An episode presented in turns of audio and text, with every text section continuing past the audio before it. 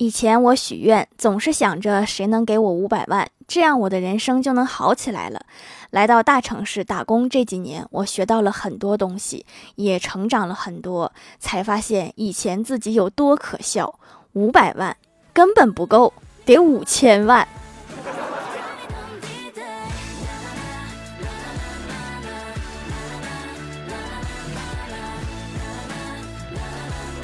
Hello，蜀山的土豆们，这里是甜萌仙侠段子秀欢乐江湖，我是你们萌豆萌豆的小薯条。我之前拍了好多次减肥前的照片，每次都是一边拍一边提醒自己要开始健身减肥了，要有好的身材。然后你猜怎么着？现在我有一套我是如何一步一步变胖的幻灯片儿，怎么感觉和我当初的想法不太一样呢？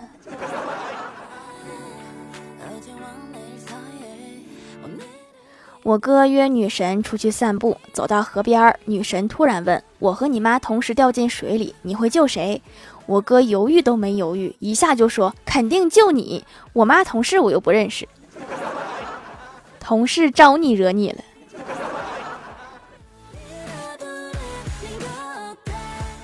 见女生不说话了，我哥就突然表白说：“嫁给我吧。”女生没有同意，也没有拒绝，问道：“你说我们结婚会幸福吗？”我哥理所当然地说：“当然啦。”女神问：“你怎么知道的？”我哥接着说：“你这么爷们儿，就算爱情不行，友谊也能地久天长。”你这是往黄了唠啊！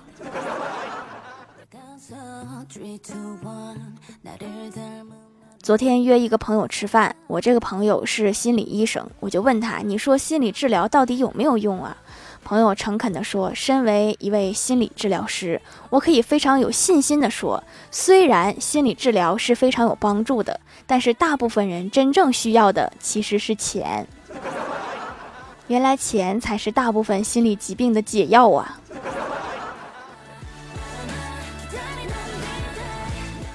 去欢喜家玩，欢喜对我说：“我想训练小哈，我想让他吃东西的时候就叫一声。”我说：“这个应该很容易吧？”欢喜摇头说：“我已经教了他足足一百多次了。”我就问：“怎么样啊？他会叫了吗？”欢喜叹了一口气说：“不叫。但是如果我不学狗叫，他就不吃东西。你这个教导方式好像有什么问题。”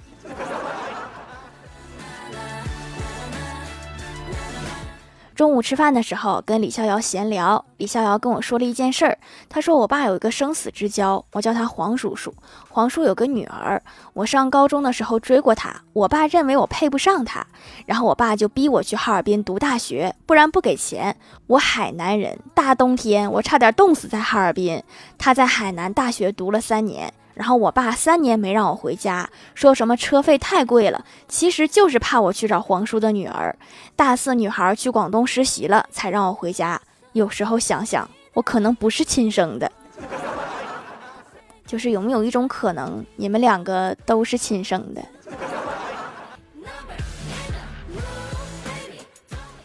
最近总是莫名的烦躁，于是我就问太二真人：“我说太二真人呀，如何才能做到不受外面花花世界的诱惑？”太二真人纠正了我的错误，贫道乃是太乙真人，然后指向了林中苍天古树。我恍然大悟，我说我懂了，太二真人是要像大树一样任尔东南西北风，毫不动摇吗？太二真人摇摇头说：“不，只有植物人才能做到。”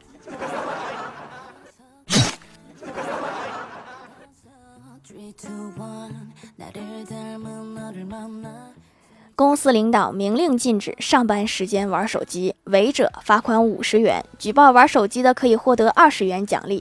李逍遥玩手机的时候被另外一个同事拍照了，同事把照片拿给领导举报，领导一看照片是用手机拍的，然后他们两个都罚款五十。伤敌一千，自损一千，这何必呢？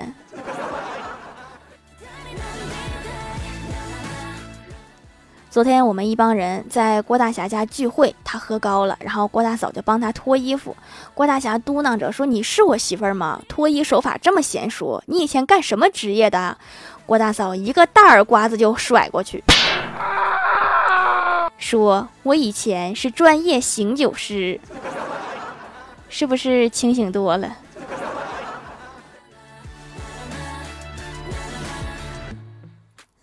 郭大嫂在厨房洗碗，对外大喊说：“老公，去帮我倒垃圾。”郭大侠很不耐烦地喊：“我不是声控的。”然后郭大嫂很生气，走出来打了他一顿。郭大侠立马冲去倒垃圾。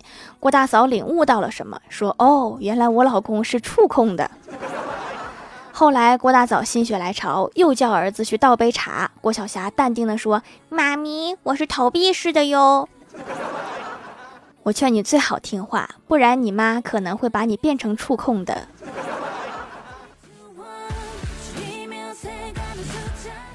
前几天去外公家吃饭，饭后老妈要老爸去洗碗，外公不让老爸洗，说我爸洗的不干净，然后老妈非要他洗，外公怎么也不让。突然老爸说：“人在家没地位就是这样，都不知道该听谁的。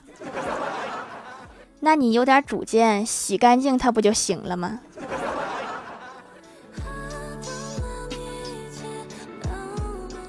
晚上下班去买烤鱿鱼，排在我前面是个女的，特挑剔，很尖刻的命令老板说：“这串好小，给我换串大的。”老板没有正眼看他，默默烤好两串，递给他身后的我说：“这两串比较小，就算你一份钱。”我就喜欢你们这种怄气的方式。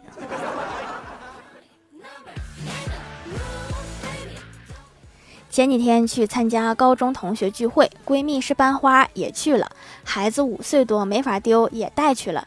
进包厢刚寒暄完，当年一个追求者突然来了一句：“孩子长得挺像我呀。”就在我们愣神的功夫，闺蜜的儿子对她喊了一句：“哥哥好。”干得漂亮。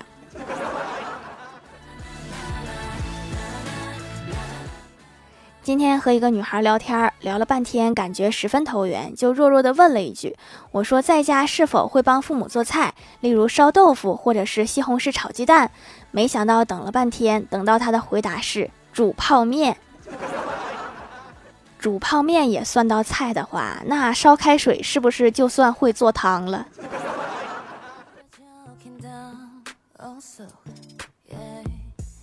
嗨，蜀山的土豆们，这里依然是带给你们好心情的欢乐江湖。点击右下角订阅按钮，收听更多好玩段子。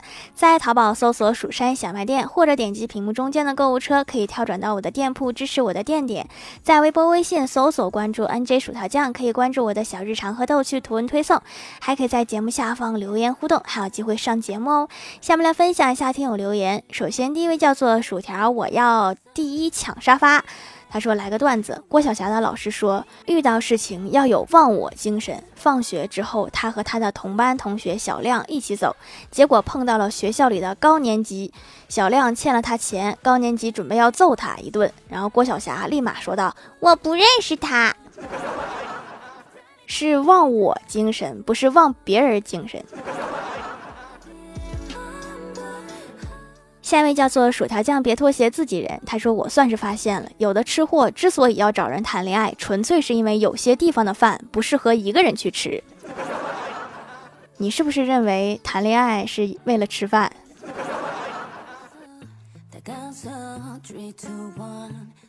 下一位叫做彼岸灯火，他说初中时我喜欢一个女生，那天我正在玩手机，突然收到她的短信，说明天礼拜六我们去公园吧。呵呵，像我这么正直的人，果断回复我同桌那么喜欢你，你竟然这样，哎。之后我默默把她拉入到黑名单，再之后我把手机还给了同桌。你同桌一定很感激你吧？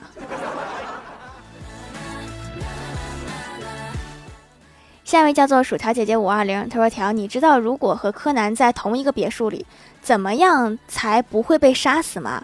你只要碰到柯南之后，小声对他说‘新一’，这样你不仅不会死，还有可能变成影响主线的主角。能说出这句台词，都属于是柯南的关系户了。”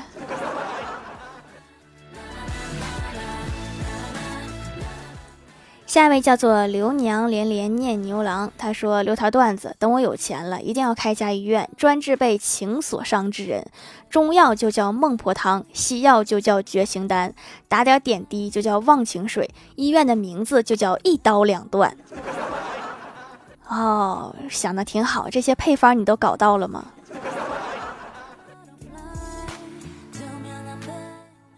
下一位叫做小杨，他说觉得用了鼻贴毛孔变大了，还是得用清洁的方法。都说手工皂收毛孔效果不错，不知道买哪家靠谱？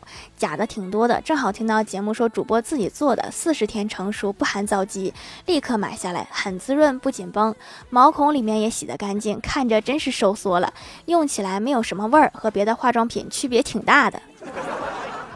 区别呢不是一般的大呀，试一次吓一跳。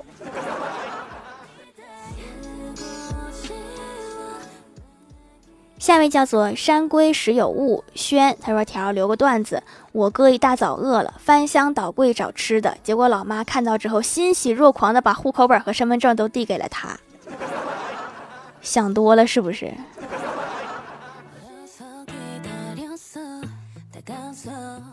下一位叫做楼姐，到处跑。她说憋久了，冒个泡，留个段子。我们总是幼儿园想上小学，因为听说小学不用午睡；小学想上初中，因为听说不用把手背在后面坐了；初中想上高中，因为听说高中不会管东管西；高中想上大学，因为听说大学有很多的空余时间；大学想工作，因为听说工作了就不用上课了；工作了发现还是幼儿园比较好混。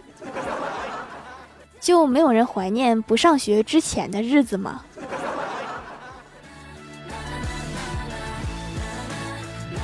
下一位叫做收到请回复，谢谢。他说我表舅买了一台车，开回家给我舅姥爷显摆，我舅姥爷就问我表舅说：“这么个车挺贵吧？”我表舅一想老爷子过惯了苦日子，不能告诉他车多少钱，怕我舅姥爷急眼，就跟我舅姥爷说：“车没多少钱，就是加油花点钱。”没想到我舅姥爷上心了，蹬自行车跑到加油站看油有多贵，看完回家就让我表舅把车退了，还骂骂咧咧的说道：“得亏我去看看，加油站的汽油也太贵了，九十五块钱一斤。油价如果真到九十五，估计没有几个人会开汽油车了。”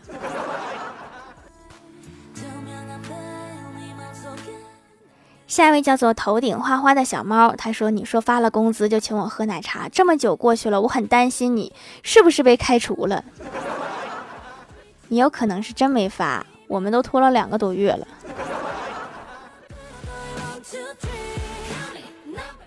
下面来公布一下上周七九一级沙发是绿的帽子，盖楼的有蜀山派孟婆汤、薯条酱别拖鞋、自己人、彼岸灯火、刘娘连连念牛郎、山龟时有物值、蜀山派的小徒弟子涵、头顶花花的小猫、歪小帆、凡凡小天仙，感谢各位的支持。